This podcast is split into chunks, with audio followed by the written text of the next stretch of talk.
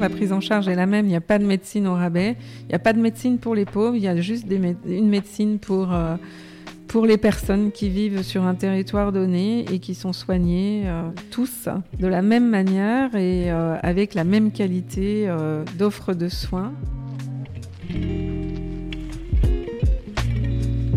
Rendez-vous avec Richard Capmartin, la rencontre des décideurs, cadres et managers de l'écosystème de la santé.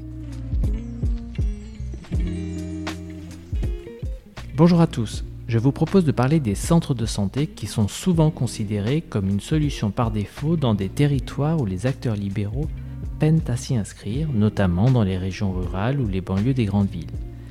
Pour nous en parler, j'ai plaisir de recevoir Muriel Vanier, directrice de la Polyclinique d'Aubervilliers. Bonjour Muriel et merci d'être là. Bonjour Richard. Alors merci d'être là, d'avoir accepté ce deuxième podcast, de vous lancer sans filet. Euh, et puis j'aime bien moi démarrer par euh, les parcours de mes invités. C'est ma casquette de RH. Alors Muriel, votre parcours professionnel débute avec un DEA en sociologie politique. Au fil des années, vous avez accumulé de nombreuses qualifications, euh, notamment un DESS en ingénierie des ressources humaines, un Master 2 en direction d'établissement de santé, un DU de santé publique, une certification de coach praticien, un DU de médiateur spécialiste en gestion de conflits et une certification de praticien en art-thérapie. Alors évidemment, j'aurais envie de vous demander, mais quelle est la prochaine formation? Alors, bah, écoutez, la prochaine formation, euh, c'est de continuer un petit peu ce parcours d'accompagnement, en fait, hein, des, euh, des personnes, mhm. alors des salariés ou des personnes, euh, on va dire euh, classiquement n'importe quelle personne, et de pouvoir effectivement, à travers le coaching, l'art-thérapie et d'autres méthodes d'accompagnement, les aider soit à transformer leur parcours professionnel ou même les problématiques qu'elles peuvent rencontrer dans leur vie. Donc tous ces outils, toutes ces formations ont été des vrais outils managériaux pour vous, en fait. C'est ça que vous me dites? Complètement. Ces outils m'ont permis effectivement d'appréhender euh, les difficultés euh, relationnelles, managériales dans, dans, dans, les différents établissements que j'ai dirigés. et aussi de travailler beaucoup sur la question de la gestion de conflits, de la médiation, de trouver d'autres options pour euh, pouvoir régler euh, un certain nombre de difficultés euh, dans les établissements. Ah bah, très bien. Bah, dans quelques mois, je vous réinviterai pour qu'on parle ensemble de la médiation en santé. Alors, pour poursuivre à travers ces formations variées là qu'on vient de se dire, vous démarrez dans, la santé aux hospices civils de Lyon. Hein. Par la suite, vous occupez des postes clés tels que la directrice de la coordination des soins et des interfaces au Centre régional de lutte contre le cancer à Lyon vous jouez un rôle important dans l'organisation du parcours patient à l'époque. Ensuite, vous passez neuf années à La Réunion en tant que directrice de l'hôpital d'enfants de l'association Saint-François d'Assise. À votre retour en métropole, euh, vous êtes délégué général de la FHP SSR, puis vous dirigez la maternité des Lilas pendant plusieurs années où vous œuvrez à la sauvegarde de son activité. Et puis, euh, depuis 2001, si j'ai bien suivi tout, ce parcours, vous êtes directrice de la Polyclinique d'Aubervilliers, euh, qui est un centre de santé associatif. Alors, à cette fonction, vous supervisez environ 230, 230 salariés et 100 praticiens et vous gérez un budget de 16 millions d'euros. Votre rôle ne se limite pas à la gestion quotidienne de l'établissement. En effet, vous êtes fortement impliqué dans la réflexion stratégique de la prévention et de la promotion de la santé sur le territoire de Seine-Saint-Denis. Est-ce que j'ai bien résumé ce parcours? Totalement. Bon, super. Donc j'ai rien oublié? Non. Alors, Muriel, moi j'aimerais, euh, l'idée c'était vraiment qu'on parle ensemble des centres de santé. Est-ce que vous pouvez, pour les gens qui connaissent pas trop euh, l'environnement, nous expliquer la différence peut-être entre un centre de santé et une maison médicale? Alors, les centres de santé euh, sont en fait des, organismes qui sont la plupart du temps à but non lucratif et qui s'inscrivent en fait dans une dimension euh, de santé publique, de promotion de la santé, de prévention de la santé euh, sur un territoire donné et principalement sur une, sur une ville. Alors la différence avec une maison de santé, c'est qu'une maison de santé effectivement est constituée de médecins libéraux euh, qui, euh, effectivement, chacun œuvre euh, à la médecine libérale dans une maison de santé. les centres de santé sont plutôt des structures indépendantes alors les centres de santé sont soit des structures euh, qui euh, sont des centres de santé par exemple municipaux, soit des associations à but non lucratif, des regroupements euh, qui peuvent être collectifs et privés également, qui sont indépendants effectivement et qui fonctionnent en fait sur un territoire donné. D'accord, donc votre établissement, la, la Polyclinique d'Aubervilliers, est une association oui, tout à fait. La polyclinique d'Aubervilliers, malgré euh, effectivement euh, le nom qui pourrait porter à confusion, n'est pas une clinique, mais un centre de santé associatif. Euh, et ce nom relève effectivement de, l'histoire en fait hein, de, de l'établissement.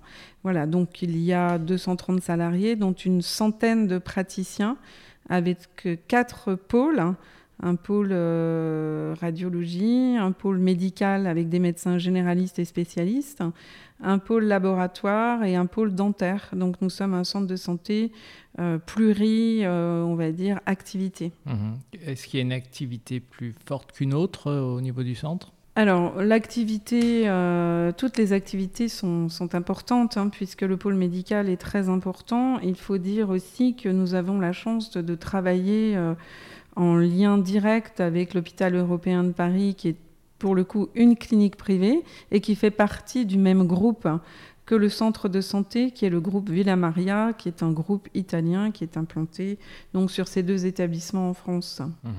Alors l'une comme l'autre des centres de soins, ce sont donc euh, on vient de parler de centres de santé et maisons médicales, ce sont donc des structures de soins de santé primaire. Est-ce que vous pouvez rappeler euh, ce qu'on entend par des soins de santé primaires? En fait, euh, quand on parle de santé euh, primaire, c'est effectivement le premier recours euh, qu'un patient hein, peut avoir dans le cadre de son parcours de santé, dans son parcours de soins.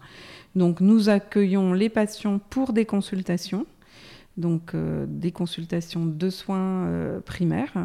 Mhm. Et ces patients peuvent avoir recours soit à un médecin généraliste, hein. nous avons nous une dizaine de médecins généralistes, euh, qui travaillent euh, tous les jours, hein, du lundi au samedi. Et nous avons également des médecins spécialistes. Euh, donc le patient peut avoir recours à un médecin gastro, RL ou de quelconque spécialité pour faire également des examens complémentaires, que ce soit des échocardiaques, des échographies, etc.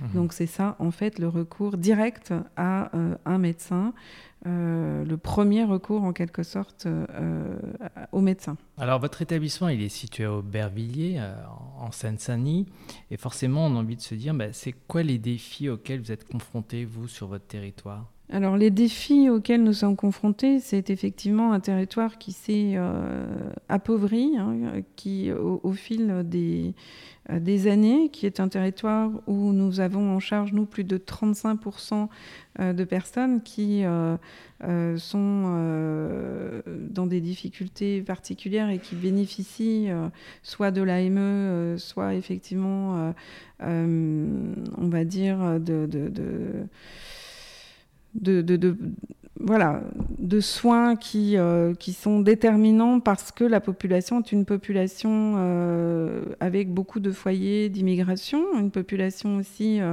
euh, d'immigration qui vient à la fois d'Asie, de, mmh. du Maghreb, etc., et des, des personnes qui n'ont pas forcément euh, bénéficier hein, de, de, soins.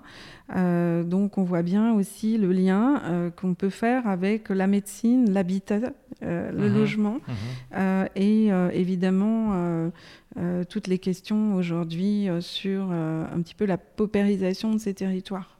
Qu'est-ce que vous voulez dire le lien entre la médecine et le logement? C'est-à-dire que euh, pour être en bonne santé, il faut euh, répondre un petit peu à, la définition de celle de l'OMS, c'est-à-dire le bien-être hein, physique, mental, social, mhm. et que les centres de santé aujourd'hui répondent sur des territoires qui sont parfois complexes à ces problématiques sociales en particulier. Donc euh, voilà, c'est un petit peu ça euh, la définition euh, de ces territoires qui sont parfois un peu accueillants des, personnes défavorisées. Mhm. Et donc vous, vous êtes amené à travailler justement avec des bailleurs sociaux ou Non, ça, ça fait partie des politiques de la ville, mais euh, je veux dire, quand on. Sur une ville, il y a un contrat local de santé, mhm. et dans ce contrat local de santé, euh, il y a effectivement euh, toutes les actions de promotion de la santé qu'on peut mettre en place hein, pour, qui correspondent à la population hein, mhm. de, la ville. Mhm. Mais aussi, il y a des actions qui sont à mener en termes de logement, en termes de de facilitation de transport. En fait, c'est mhm. tout ça qui va contribuer euh, à euh, pouvoir effectivement mettre en place une politique de santé sur un territoire. Mhm. Il y a des services spécifiques que vous avez développés justement pour répondre peut-être à, des problèmes de santé complexes? Alors aujourd'hui, on a des problèmes de santé effectivement, hein, sur euh, des maladies en particulier, euh, l'obésité et le diabète, hein, qui est très fort dans ce type de territoire. Mhm.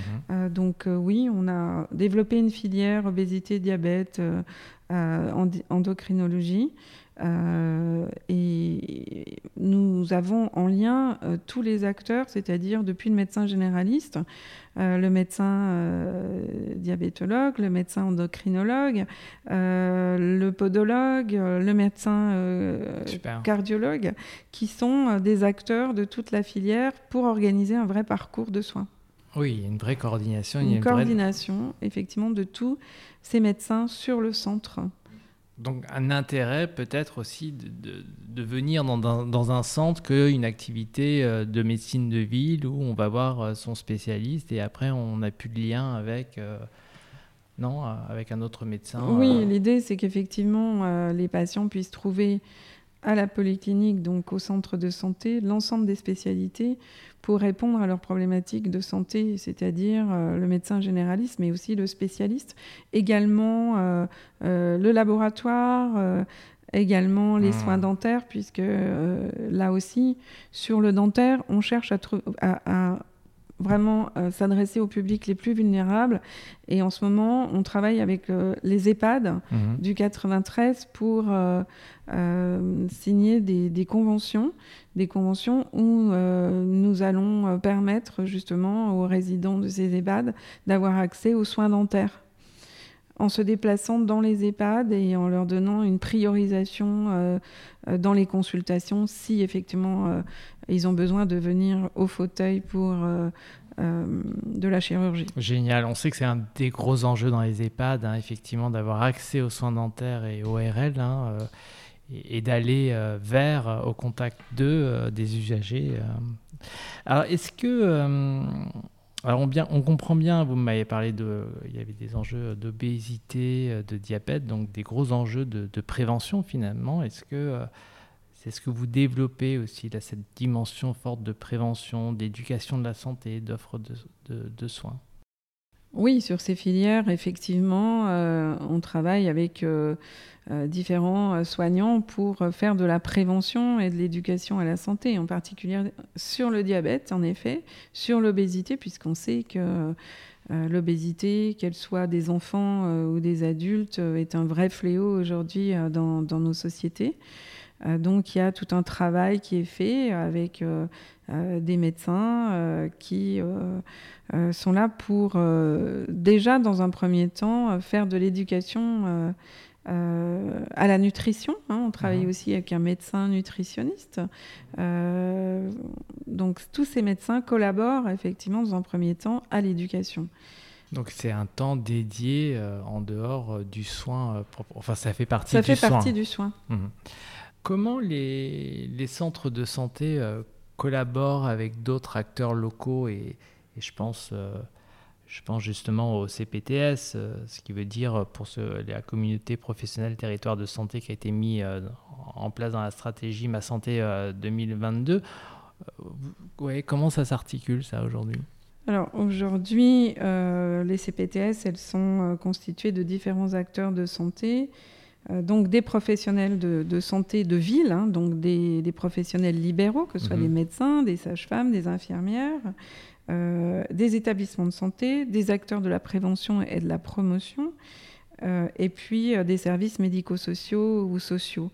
Donc l'objectif, hein, c'est effectivement de coordonner, de coordonner pardon, des soins sur un territoire en déjà, dans un premier temps, identifiant les acteurs de la santé sur ce territoire, mmh. qui ne sont pas toujours connus des uns et des autres. Mmh. Donc la première chose, c'est de poser effectivement euh, une structure euh, avec un conseil d'administration et euh, pour faire fonctionner la CPTS et ensuite de, se réunir pour définir une stratégie sur le territoire dans le cadre de la facilitation en fait hein, de la prise en charge des, des patients sur le territoire. Et qu'est-ce qui est en cours sur votre territoire?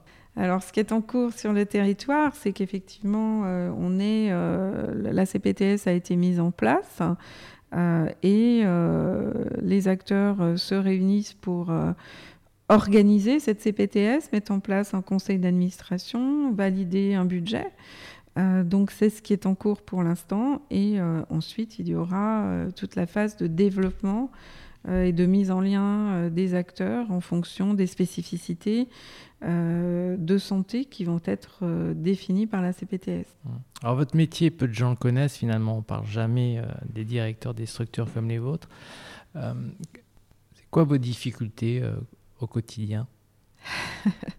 on, a, on a, un certain nombre de difficultés évidemment au quotidien, bah, évidemment l'organisation d'un établissement de santé comme celui-ci qui euh, n'est pas, euh, on va dire, un, centre de santé commun, puisque mmh. une centaine de praticiens dans un centre de santé, euh, je pense que c'est assez exceptionnel et que ça fait partie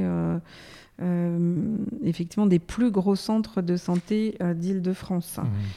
Donc euh, oui, organiser euh, voilà, des parcours de soins avec des spécialités très diverses et variées, mmh, mmh. Euh, des médecins très différents, puisqu'on a des médecins de médecine, on va dire, générale, on a des chirurgiens, nous avons différents, toutes les spécialités en fait médicales. Mmh. Nous avons du dentaire, nous avons du laboratoire.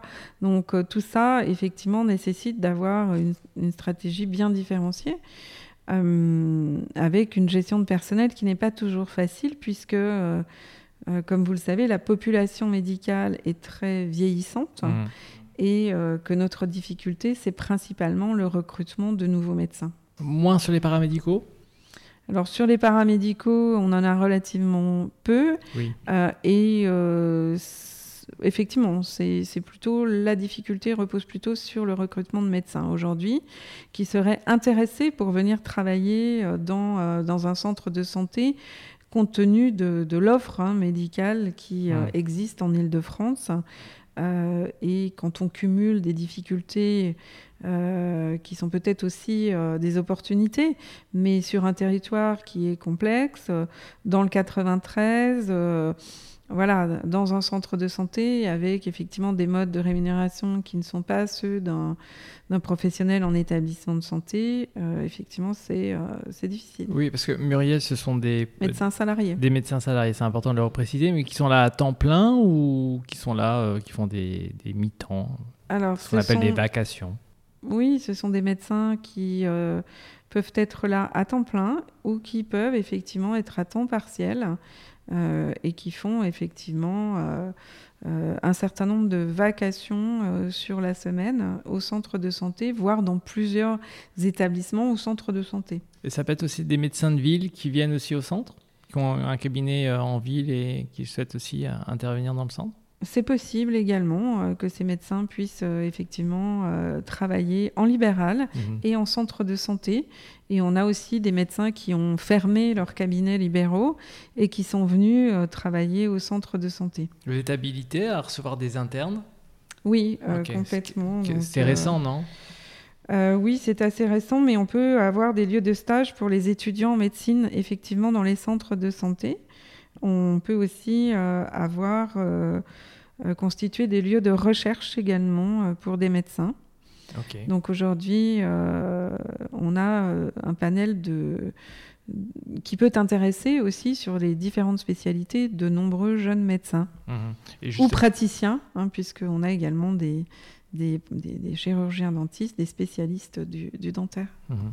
Euh, justement, je me posais la question de qu'est-ce qui peut motiver un, professionnel de soins de, vous rejoindre et non de s'installer, euh, comme vous le disiez, sur une activité libérale, qu'on pourrait imaginer financièrement plus intéressante?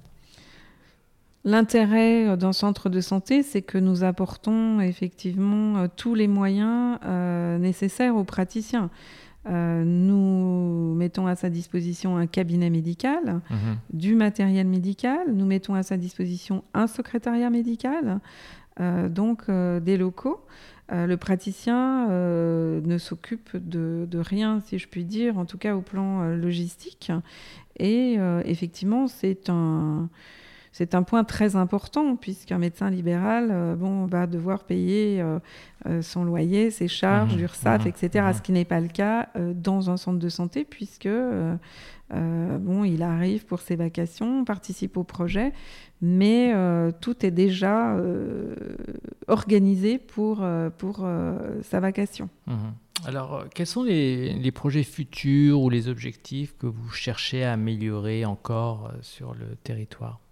Alors, il y a plusieurs objectifs que nous avons besoin d'améliorer sur le territoire. Donc, euh, effectivement, euh, travailler euh, davantage en lien avec les acteurs, l'ensemble des acteurs de santé sur le territoire, des acteurs de santé, des acteurs médico-sociaux, puisqu'on a aussi tous les acteurs du médico-social, que ce soit les EHPAD ou les mmh, établissements pour mmh. personnes euh, qui, euh, qui font partie hein, de, euh, bah, de, de, toute cette démarche de, de prise en charge hein, de, la santé sur un territoire. Euh, les acteurs sociaux également. Donc toutes ces mises en lien, euh, je pense qu'il faut qu'on sorte un peu des, des silos et euh, mmh. de chacun des objectifs qu'on s'est fixés. Et on sait à quel point c'est compliqué parce que on a tous le nez dans le guidon et voilà, et on avance sur des objectifs qui sont très très spécifiques par rapport à nos établissements. donc ça, c'est un objet important de, de, de, on va dire, d'innovation, je pense, mmh, hein, mmh. encore sur le territoire. Euh, donc le travail sur le collectif, le collectif des acteurs. Et puis la deuxième chose, c'est euh, voilà, de trouver euh, des professionnels de santé qui sont intéressés pour une vocation, on va dire, sociale. Euh, parce que sur ce territoire, euh, effectivement, on a des spécificités euh, qui sont liées à la population propre du territoire. Mmh. Ce qui est un porteur de sens, justement. Tout à fait. Ce qui doit être porteur. du coup, comment les, votre centre ou les centres de santé sont-ils perçus justement dans des quartiers qu'on pourrait dire sensibles?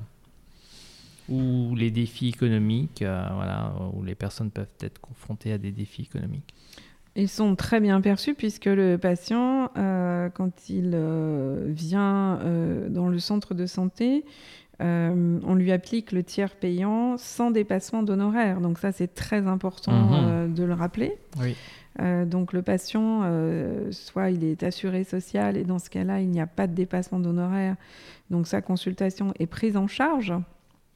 Ensuite, euh, et nous sommes financés, nous, par la sécurité sociale, euh, soit effectivement le patient euh, voilà, et peut-être aussi AME, hein, puisqu'il y a un certain nombre de personnes qui viennent de, l'étranger qui, qui sont sous ce, cas de figure-là. Et le patient, là, est totalement pris en charge aussi. Euh, donc euh, pour lui, c'est très important euh, de venir dans un centre de santé. mais le centre de, santé garantit aussi des soins de qualité. Mmh. et met en, évidence justement tout ce collectif de médecins qui, qui travaillent pour ce type de patients. Vous avez des patients qui n'honorent pas leur rendez-vous et si oui, qu'est-ce que vous faites? C'est un sujet? C'est un sujet, effectivement. On a tous des patients qui n'honorent pas leur rendez-vous. Euh, donc nous travaillons, nous, euh, avec euh, Doctolib. Et effectivement, si le patient n'honore pas son rendez-vous, au bout de, trois fois, le patient doit faire une démarche pour pouvoir reprendre un rendez-vous donc sur cette plateforme. Mmh. qui paraît qui paraît logique, mmh. effectivement. comment vous êtes financé?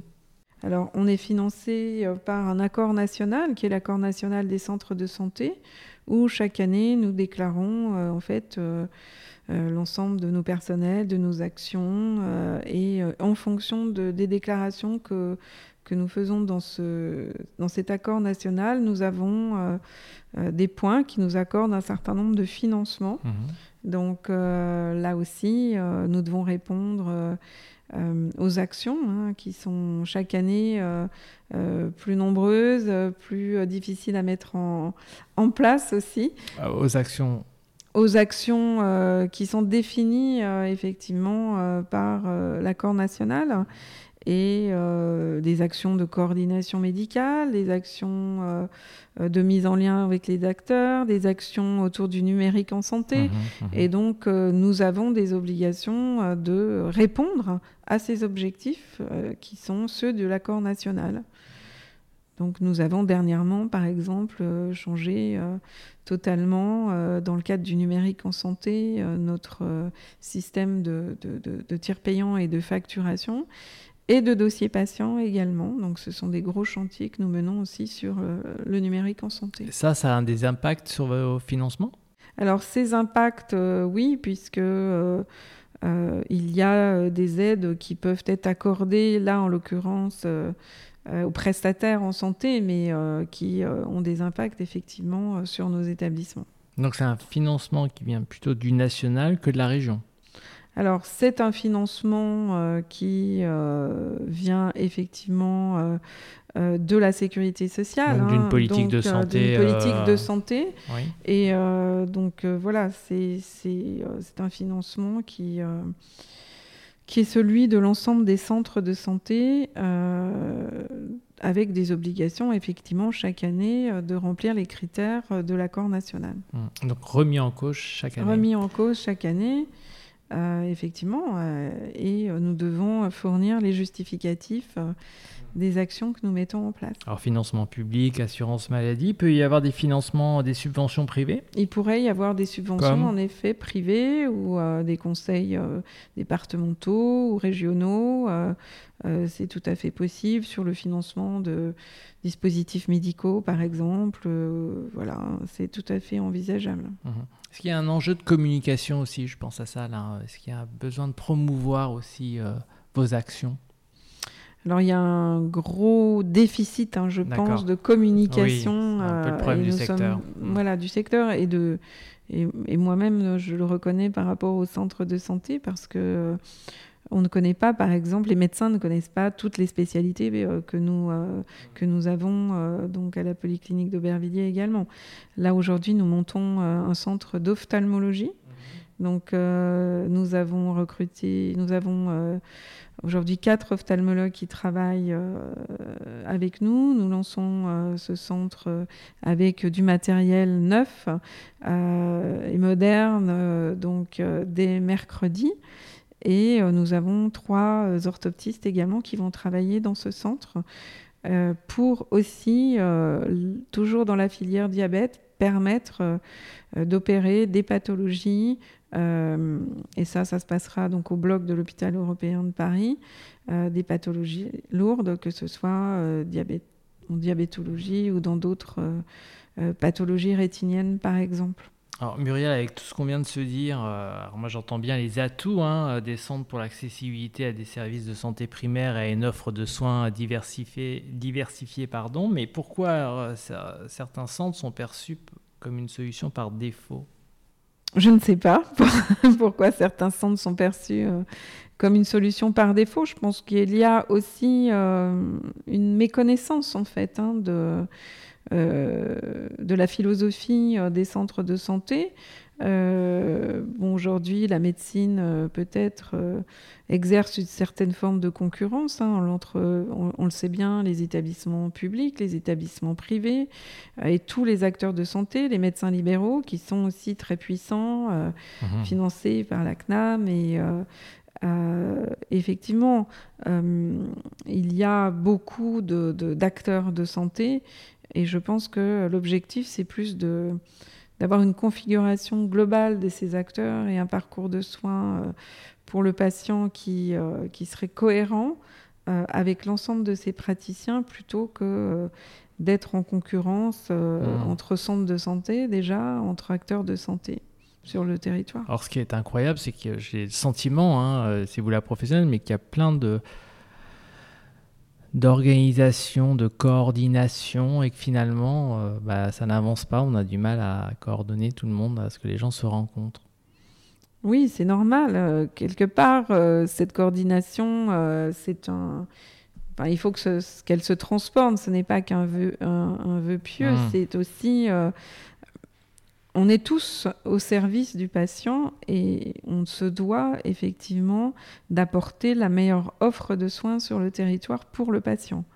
Donc c'est à nous de, faire ces efforts de coordination, même si effectivement euh, sur ce type de territoire, euh, on a des acteurs divers et variés avec une complexité aussi euh, de, des parcours de soins, de la prise en charge, des acteurs et des enjeux évidemment financiers pour chacun des établissements hmm. ou des centres de santé. Alors vous me parlez de votre métier avec passion et j'ai envie de vous demander qu'est-ce qui vous motive tant? Alors c'est vrai que depuis 7 ans, moi je travaille dans le 93 euh, et euh, ce n'est pas un, sacerdoce, c'est un choix de ma mhm. part, puisque bon, j'aurais pu euh, travailler dans, évidemment dans différents établissements hors 93. c'est un territoire qui qu'on ne connaît pas très bien. Avec beaucoup de représentation, mhm, mhm. mais c'est un territoire riche de projets, euh, riche pour, par sa population, sa diversité. Et euh, je suis fondamentalement convaincue que euh, c'est que effectivement la France est aujourd'hui riche de sa diversité et exercer dans ce type de territoire est une voilà fait partie des enjeux importants et c'est pour ça que j'ai choisi aussi d'aller travailler dans ce département. C'est une ouverture à l'autre et pas à la peur de l'autre, en fait. Exactement. Euh, allez, peut-être une dernière question. En quoi les centres de santé ne sont pas une alternative aux libéraux? Je pense qu'on va tous dans, dans, le même sens. On est tous là pour soigner des patients. Effectivement, euh, les libéraux euh, sont nécessaires. la médecine libérale a toute sa place, évidemment, puisque le premier recours, c'est aussi d'aller voir son médecin généraliste. Euh, et euh, voilà, d'être euh, d'avoir ce lien de proximité, c'est surtout ça avec son médecin généraliste. On peut trouver également un médecin, mais on sait très bien que dans certains territoires, on, a peine à trouver des médecins libéraux, puisque il y a ce vieillissement aussi de, la population médicale. Donc, nous sommes centre de santé, une alternative aussi à, cette configuration euh, démographique. Et euh, nous pouvons aussi euh, travailler en lien avec les médecins libéraux. Il y a beaucoup de médecins libéraux qui nous envoient aussi des patients pour justement des spécialités, qu'elles soient dentaires, qu'elles soient mmh chirurgicales. Donc euh, voilà, il n'y a pas de, de, difficulté particulière avec la médecine libérale. Ok, et il ne faudrait pas penser que les centres de santé pratiquent une médecine euh, au rabais? C'est-à-dire? On pourrait imaginer que, euh, comme il n'y a pas de dépassement d'honoraires, voilà, est-ce que non, la prise en charge est la même Non, nous avons bien sûr la prise en charge est la même. Il n'y a pas de médecine au rabais. Il n'y a pas de médecine pour les pauvres. Il y a juste une médecine pour pour les personnes qui vivent sur un territoire donné et qui sont soignées euh, euh, tous de la même manière et euh, avec la même qualité d'offre de soins. Nous avons des médecins extrêmement performants dans notre établissement. Nous avons également des professeurs de médecine, des personnes qui sont professeurs à l'université et qui souhaitent aussi conserver justement cette approche de proximité dans ces territoires et qui ont fait ce choix. Mhm. Euh, j'ai bien senti que ma question avait créé une forme d'agacement chez vous à travers le timbre de la voix. Merci, parce que du coup, on aurait bien compris votre engagement effectivement important sur le territoire et que ça peut vous agacer. Merci d'y avoir répondu. Est-ce qu'il y a quelque chose que vous souhaitez euh, nous repréciser? Qu'on aurait, oui, qu'on aurait oublié d'évoquer au niveau des centres de santé. Parce que moi, si je comprends bien, si je résume, si je résume ce que nous venons nous dire, bien que les centres de santé soient perçus par certains euh, comme une solution par défaut, ils, offrent des services euh, primaires indispensables à de nombreuses personnes, en particulier à ceux qui ont un accès limité. Euh, puis il est important de souligner qu'ils collent aux objectifs de santé public du territoire avec un rôle préventif clé en fournissant des services de prévention, de, dépistage et d'éducation à la santé. De plus, euh, ce que vous nous avez dit, c'est que les centres de santé pratiquent des tarifs conventionnés, pas de dépassement d'honoraires, ce qui permet à tous de bénéficier de soins abordables, quels que soient les revenus. Euh, où l'assurance euh, du patient, hein, euh, sa mutuelle, est donc particulièrement important pour ceux qui sont confrontés à des difficultés financières. Donc il est donc crucial de reconnaître leurs valeurs et de soutenir leur développement pour assurer un accès équitable aux soins de santé pour tous. Voilà ce que j'ai entendu moi de notre échange. J'aurais un message un peu plus politique. Oui, bien sûr. Euh, effectivement, je trouve qu'aujourd'hui, il faut que nous ayons conscience hein, de la responsabilité sociale euh, du médecin mhm. euh, et de tous les professionnels qui travaillent dans ces centres. Euh, au vu effectivement de la diversité hein, de, nos territoires pour permettre justement un accès aux soins à tous. Mhm. Vous avez un sentiment que la reconnaissance n'est pas là? La reconnaissance? Des professionnels? Si, bien sûr que les professionnels sont reconnus, mais nous ne sommes pas des, centres, comme vous l'avez dit tout à l'heure, au rabais. Mhm. Nous pratiquons euh, la même médecine que la médecine libérale, que celle des centres euh, hospitaliers.